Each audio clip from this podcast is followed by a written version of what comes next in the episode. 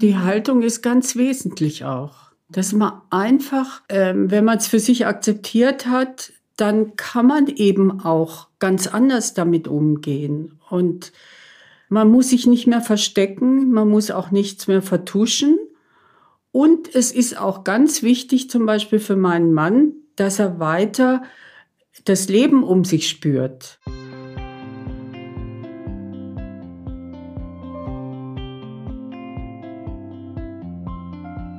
Herzlich willkommen zu einer neuen Folge von Leben, Lieben, Pflegen, der Podcast zur Demenz und Familie. Ich bin Peggy Elfmann, Journalistin und Bloggerin auf Alzheimer und wir. Hallo und willkommen, ich bin Anja Kehlin, Familiencoach und Mitgründerin von Desideria Care. Wir begleiten Angehörige von Menschen mit Demenz.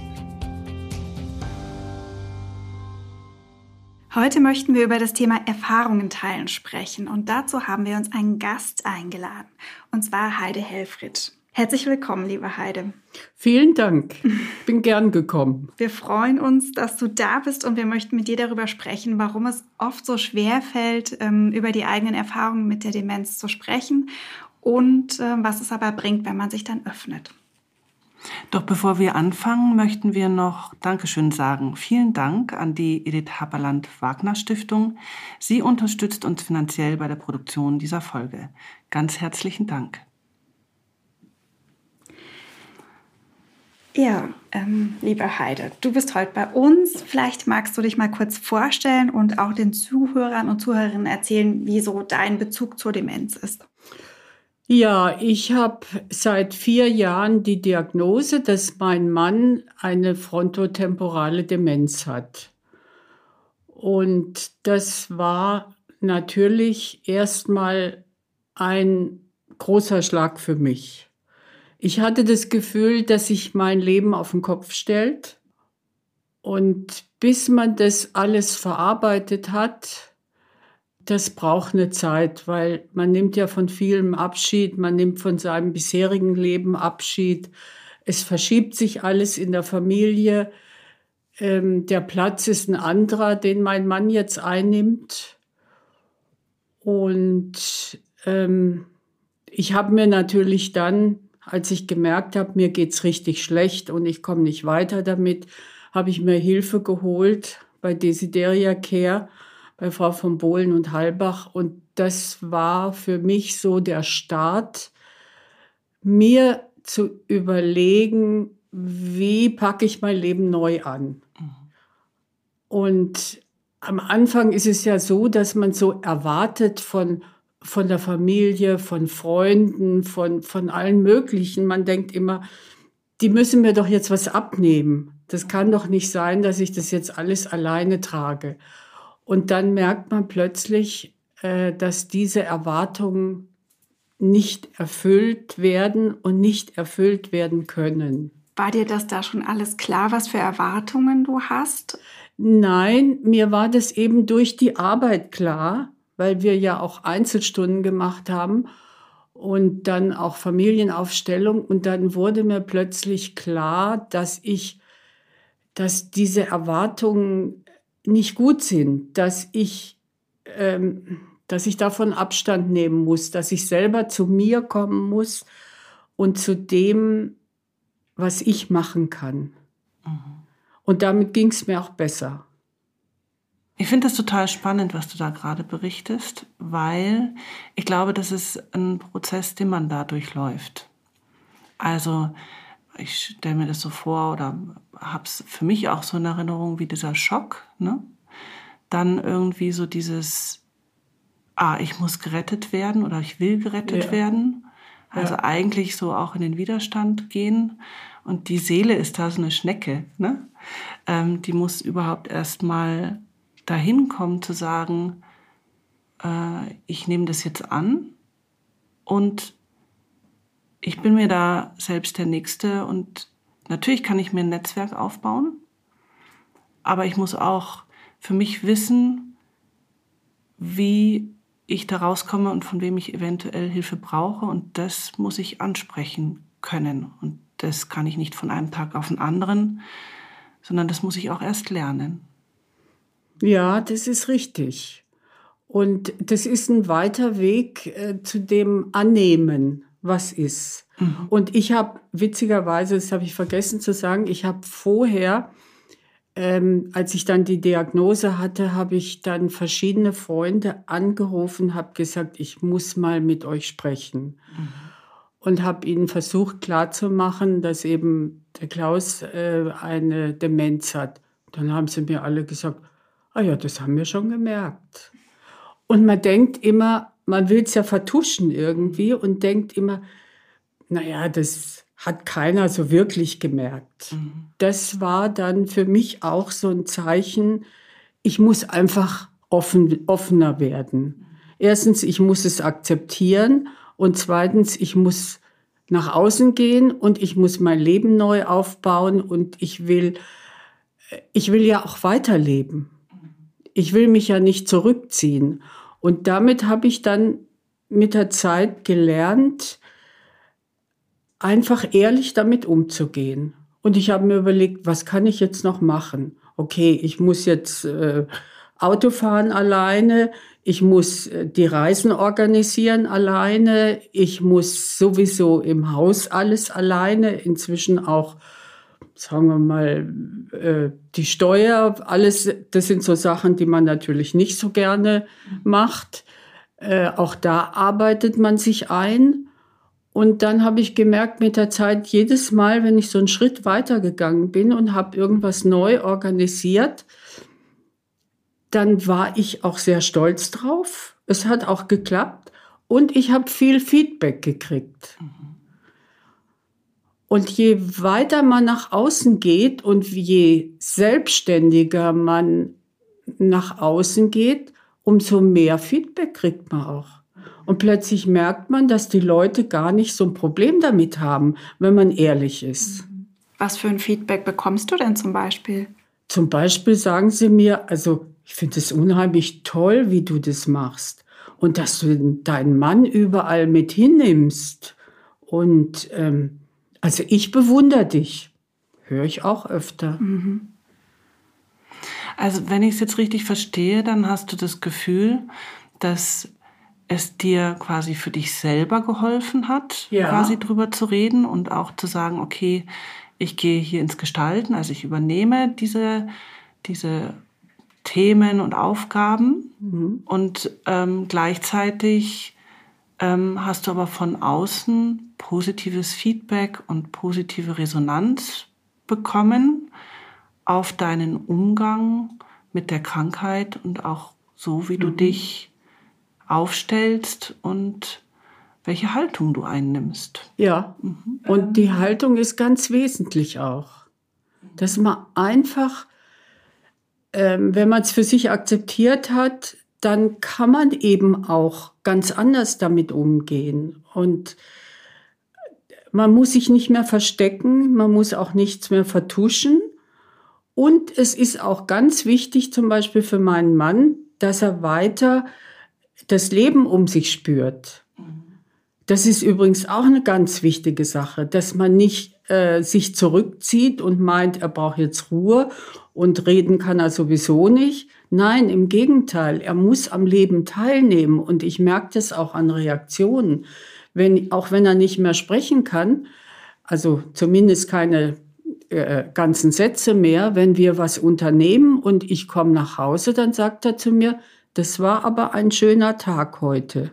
Schön, okay. Wie darf ich mir das vorstellen? Also du sagst, ihr, ihr unternehmt tatsächlich, ähm, also ihr geht nach draußen, ihr seht Leute, ihr unternehmt Dinge. Mm, was macht ihr denn so? Ich bin jetzt einfach ja, neugierig. Wir gehen Im Sommer zum Beispiel fahre ich dann an Starnberger See. Das haben wir immer geliebt. Und früher hatten wir ein Boot. Das musste ich leider verkaufen. Und ähm, dann gehen wir schwimmen zusammen. Jetzt im Winter zum Beispiel waren wir gestern im Dantebad.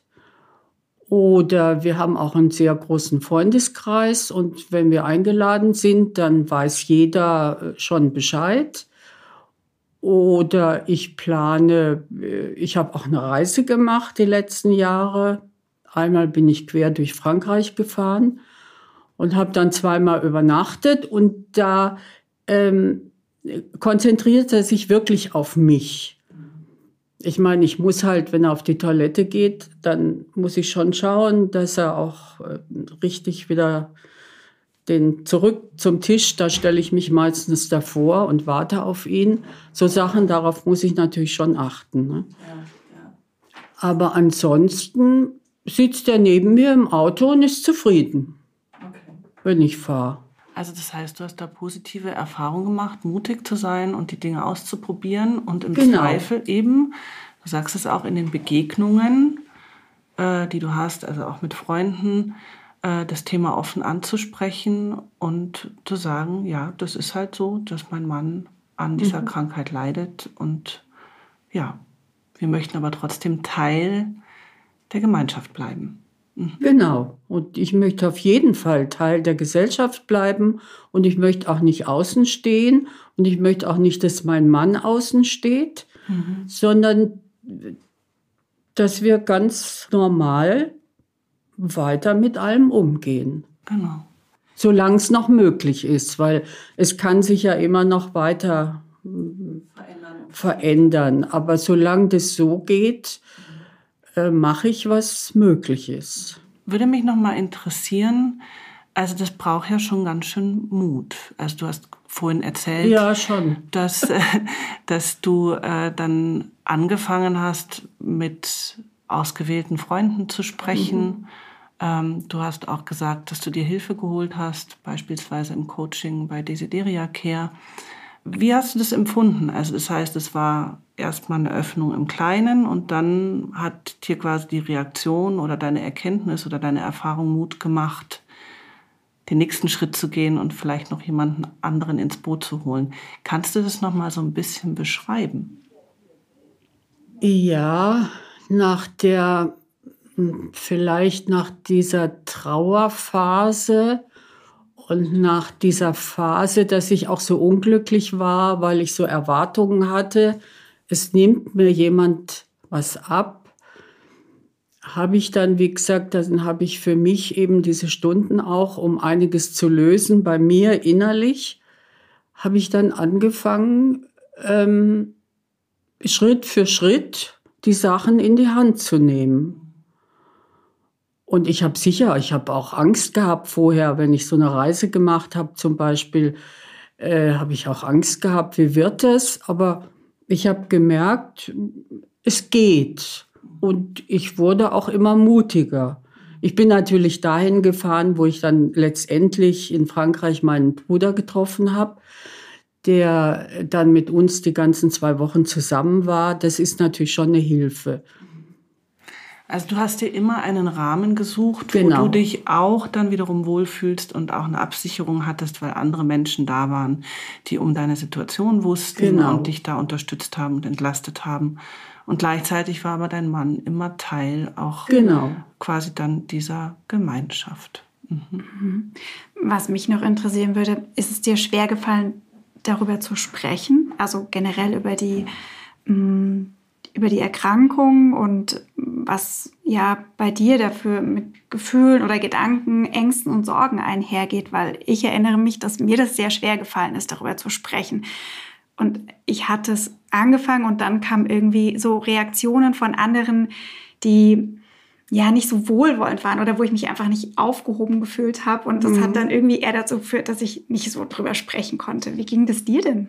Ich konnte eigentlich ganz gut darüber sprechen. Das, das war nicht mein Problem, das nicht anzusprechen, sondern mein Problem war eher, dass ich Angst hatte, dass jetzt alles vorbei ist, dass ich jetzt außerhalb stehe, dass ich jetzt, dass sich alle irgendwie weiter entfernen von mir und äh, ich keine Möglichkeit mehr habe, teilzuhaben. Das war eher so meine Angst. Und, und dann hat man eben die Erwartung von den anderen, äh, einem zu helfen. Aber so geht's nicht. Man muss erst sich selber helfen und schauen, wo stehst du, was willst du. Und dann kann man rausgehen und, und so habe ich das gemacht, auf jeden Fall. Und dann hatte ich plötzlich auch den Mut. Und, und mehr zu machen und immer mehr zu machen. Und Wir waren zum Beispiel, jedes Jahr sind wir in Florenz, also bei Freunden zur Olivenernte. Und da habe ich auch vor zwei Jahren gedacht, ui, ob er das alles noch schafft irgendwie. Aber solche Tätigkeiten gingen. Das ging alles wunderbar. Und das, das macht mich dann auch wieder ein Stück freier. Wenn ich sehe, es ist, er ist einfach dabei und, und mit einer Selbstverständlichkeit ist er dabei und mit einer Selbstverständlichkeit wird er auch von der Gemeinschaft aufgenommen. Das macht mich frei und glücklich. Mhm. Mhm. Schön. Das ähm, sind echte Mutmachgeschichten.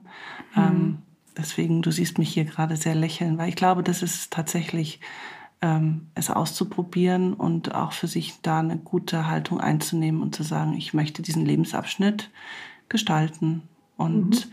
ziehe mich nicht zurück, sondern bleibe im Leben und ähm, mit dem verbunden, was uns die Chance gibt, eben diese schönen Momente auch noch zu erleben.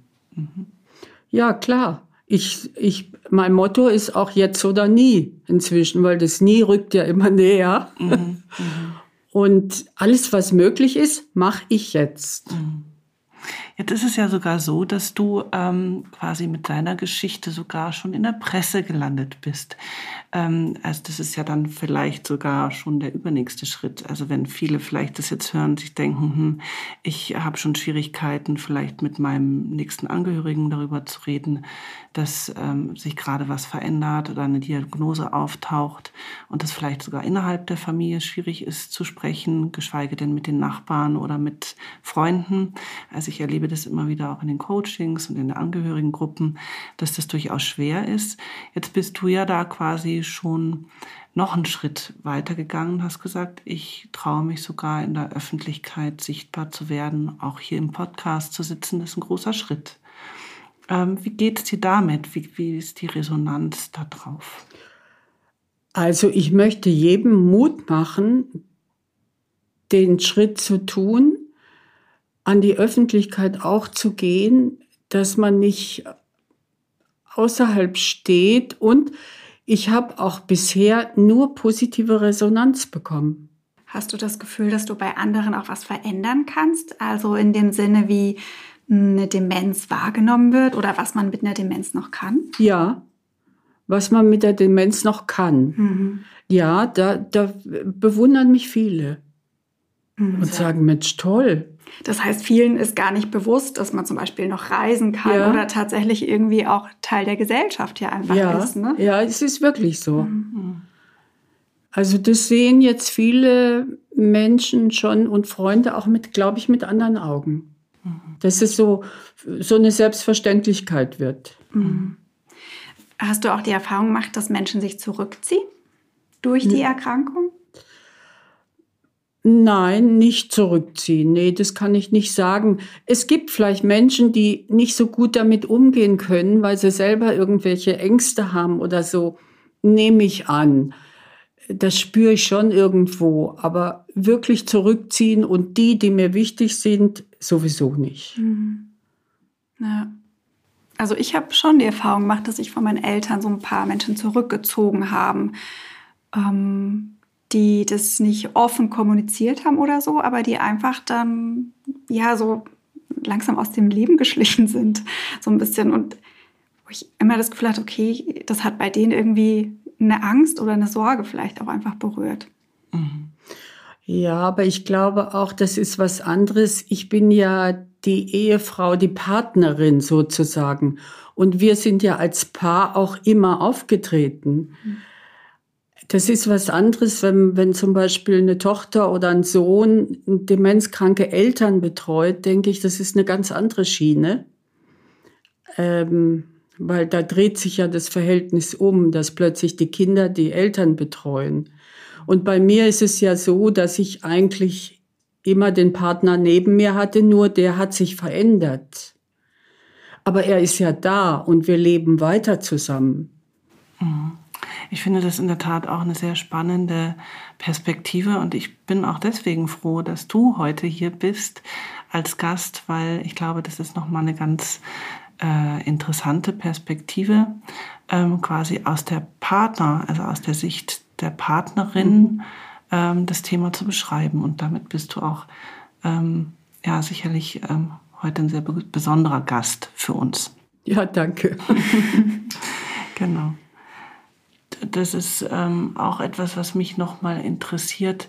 Beispielsweise, ähm, wie bist du denn quasi auch mit deiner Offenheit gegenüber deinem Mann umgegangen? Also ähm, ich erlebe das immer wieder auch in den Gesprächen mit den Familien oder auch mit Partnern und Partnerinnen, dass sie sich irgendwie illoyal fühlen, wenn, wenn sie quasi über die Erkrankung des Partners sprechen.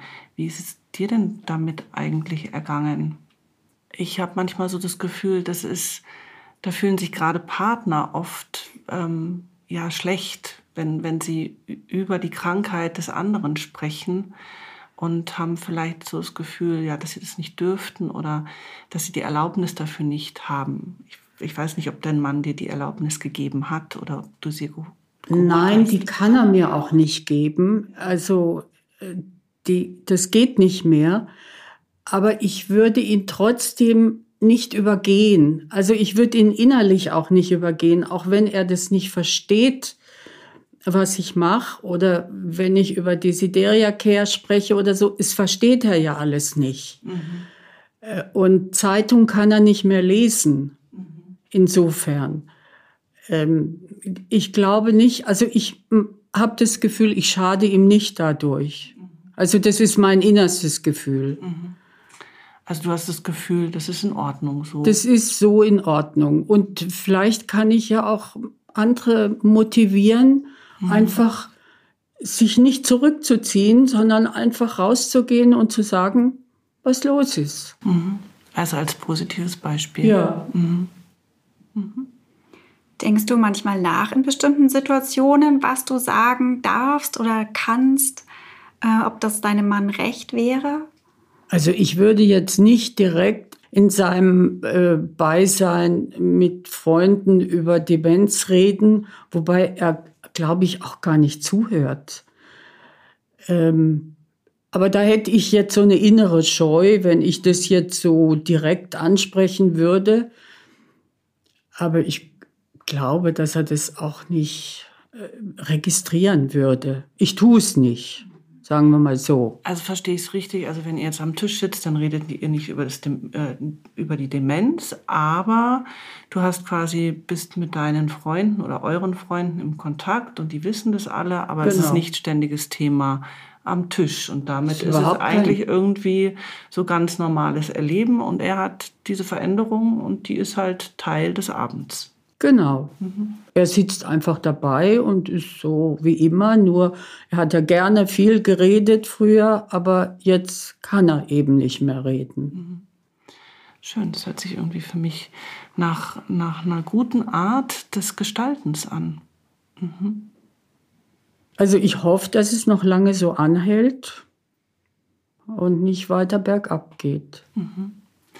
Wenn du so einen Wunsch hättest, ähm, was, was wäre das gerade ähm, für, für ein Wunsch, wo du sagst, ja, das wäre mir wichtig, dass wir das aufrecht oder beibehalten können? Also ich würde mir wünschen, dass es so stehen bleibt. Zurückdrehen kann ich es nicht mehr. Aber wenn es jetzt so stehen bleiben würde, dann könnte ich gut damit leben, weil ich habe ja jetzt meine Übung. Mhm. genau.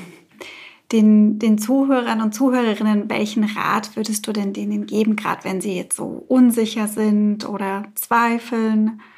Aus, wenn du deine Erfahrung zurückblickst, was, was würdest du anderen gerne mitgeben? Also ich würde als erstes sagen, sich Hilfe holen. Das ist das A und O, sich Hilfe holen, weil man ist einfach verzweifelt, wenn man das, wenn man die Diagnose hat und merkt, äh, dass einfach die einfachsten Dinge nicht mehr gehen, dann sollte man sollte sich Hilfe holen. Mhm. Wo hast du oder wo habt ihr euch denn Hilfe geholt? Ich war bei der Dysteria Care. Mhm. Und das, da hat mich meine Tochter aufmerksam gemacht. Sie hat gemerkt, dass es mir äh, mehr und mehr schlechter ging. Und dann hat sie gesagt, du, ich habe äh, jemanden kennengelernt und äh, ruf doch da mal an. Und das habe ich dann auch gemacht. Und das war für mich ganz, ganz wichtig, mhm. um wieder zu mir selber zu kommen. Mhm. Und, und mir so eine, ja, wieder ein Selbstbewusstsein zu geben und eine Bestätigung zu geben, dass man auch damit leben kann. Und äh, ja, das war für mich so ein Startschuss. So, jetzt fange ich neu an. Jetzt stelle ich mein Leben einfach erfinde ich jetzt neu. Und ich habe es neu erfunden. ja, womit wir ja irgendwie schon so ein bisschen beim Thema wären. Ne? Desideria Care, da gibt es ja verschiedene Angebote. Mhm. Äh, vielleicht magst du da kurz was erzählen. Ich denke, das ist für die Zuhörerinnen ja. spannend. Also ich, ich denke, so der einfachste Einstieg bei uns ist ähm, die Angehörigengruppe, wo wir letzten Endes ähm, zehn Stunden oder zehnmal uns treffen. Das ist immer eine kleine Gruppe von ähm, gleichbleibenden Teilnehmern und die tauschen sich ähm, über das Thema Demenz aus, tauschen sich über ihre Erfahrungen aus und ähm, ja, lernen im Prinzip voneinander. Und ich glaube, das ist das Spannende daran. Heide, du warst auch äh, in so einer Angehörigengruppe dabei. Und dann bieten wir natürlich diese Familiencoachings an, wo man quasi auch selber nochmal sich äh, mit seinem ganz eigenen Thema vielleicht auch nochmal Rat holen kann, beziehungsweise einen Raum hat, wo man die Dinge sortiert, ordnet, klärt. Mm, und darüber hinaus ähm, bieten wir Angehörigengruppen. Wir bieten aber eben auch ganz viele andere Formate an zum Austauschen, Vernetzen. Ähm, und wer sich dafür interessiert, schaut am besten mal auf der Internetseite www.desideriacare.de vorbei. Ähm, Heide, ähm, wenn ich so drüber nachdenke, habe ich das Gefühl, dieses am Anfang nicht drüber sprechen können ähm, dass mir das immer wieder begegnet. Und das kenne ich letztlich auch aus meiner Erfahrung. Peggy hat es auch gerade eben angesprochen. Ähm, jetzt frage ich dich nochmal. Dir ist es ja gelungen, das quasi auf deinem Weg zu verändern. Und du sprichst heute offen über die Demenzerkrankung deines Mannes. Aber hast du vielleicht nochmal so eine Idee, warum es so schwer ist, über das Thema Demenz zu sprechen? Ja, vor der Diagnose passiert ja schon was. Das ist ja nicht, das geht ja nicht äh, auf einen Schlag Diagnose und dann ist es so, sondern es ist ja schon Jahre vorher, dass plötzlich komische Dinge passieren, dass mein Mann irgendwas sagt, wo ich gedacht habe, das kann er doch jetzt nicht gesagt haben. Äh, oder ähm, dass er sich plötzlich irgendwo nicht mehr zurechtfindet, wo er schon hundertmal war. Ähm, äh, solche Sachen und dann denkt man immer, das ist ja dann nur einmal, dann denkt man, ach, naja, und man verdrängt es wieder. Man ist erstaunt, dass es passiert, aber man verdrängt es wieder und denkt, naja, ansonsten ist ja alles in Ordnung. Und das häuft sich aber. Und man versucht es immer wieder zu verdrängen. Und dann, wie gesagt, äh, ist es so weit, dass man dann wirklich zum Arzt gehen muss, um das alles zu diagnostizieren. Und ja, und dann fängt es eigentlich erst richtig an, dass man sich dann überlegt, so, da kommst du nicht mehr raus. Das ist jetzt so. Die Tatsache musst du annehmen. Die Diagnose ist so. Mhm. So beginnt der Prozess dann dass man ähm, selber in, in Bewegung kommt und das, sagt, okay, genau. ich kann jetzt nicht an dem Alten festhalten, ich muss mich verändern. Genau, mhm. so ist es. Okay.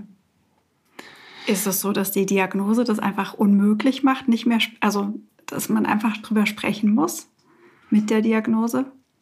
Man muss es nicht, aber es hilft in jedem Fall. Und wenn du diesen Weg einmal eingeschlagen hast und dann die Resonanz darauf bekommst und merkst, wie es entlastet und dir hilft, dann ist es fast so, dass man ja dort immer wieder an den Punkt hingeht. Und ich meine, es ist ja letztlich auch bei uns beiden so, wir gehen auch immer wieder an den Punkt hin und versuchen die Dinge besprechbar zu machen, die wir erfahren haben, um einmal sich selber zu befreien, Ja? Und zum anderen natürlich auch, und das habe ich auch bei dir gehört, anderen eventuell zu helfen, die noch in diesem Loch stecken, wo man einfach das nicht wahrhaben will und es verdrängt. Also es ist wie ein Befreiungsschlag, so ein bisschen. Mhm. Ne? Ja, obwohl, also nach dem, was du ja auch erzählst und meine Erfahrung gerade so ein bisschen ist, dieses Nichtsprechen vor der Diagnose zieht sich ja auch teilweise recht lang hin und es ist wirklich schwierig, darüber zu reden oder finde ich fast schwerer, über so Vermutungen zu sprechen mhm. oder über ja, Auffälligkeiten, als wenn es tatsächlich eine Diagnose gibt und mhm. ähm, dass einfach da schwarz auf weiß irgendwo steht. Ja, das stimmt.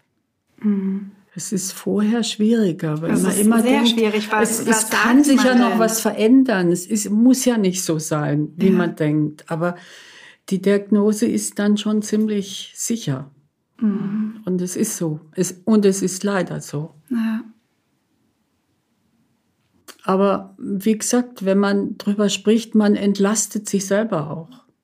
Und da haben wir jetzt ein sehr schönes Beispiel ähm, von dir heute Abend berichtet bekommen. Mm, ja, was ich mich nur frage, es gibt ja vielleicht auch Zuhörer und Zuhörerinnen, denen es nicht so positiv damit ergeht, die vielleicht doch irgendwie eine negative Erfahrung gemacht haben. Was kann man denen mit auf den Weg geben? Ja, ich glaube, das ist so dieses Ding, alles kann, nichts muss. Ne? Mhm. Mal vortasten. Und hier gibt es so die Idee von den geschützten Räumen, also vielleicht sich auch sich und die anderen nicht zu überfordern. Also es muss ja nicht gleich die große Bühne sein oder äh, der Zeitungsbericht oder der Podcast, aber ich kann ja mal versuchen, äh, die ersten Schritte Richtung Öffnung zu gehen, die ersten Schritte zu gehen, auch darüber zu sprechen. Und da kann ich mir vielleicht auch vorher Gedanken machen, wen hole ich mir da rein, also wem vertraue ich auch. Wer wird damit vielleicht auch gut umgehen können.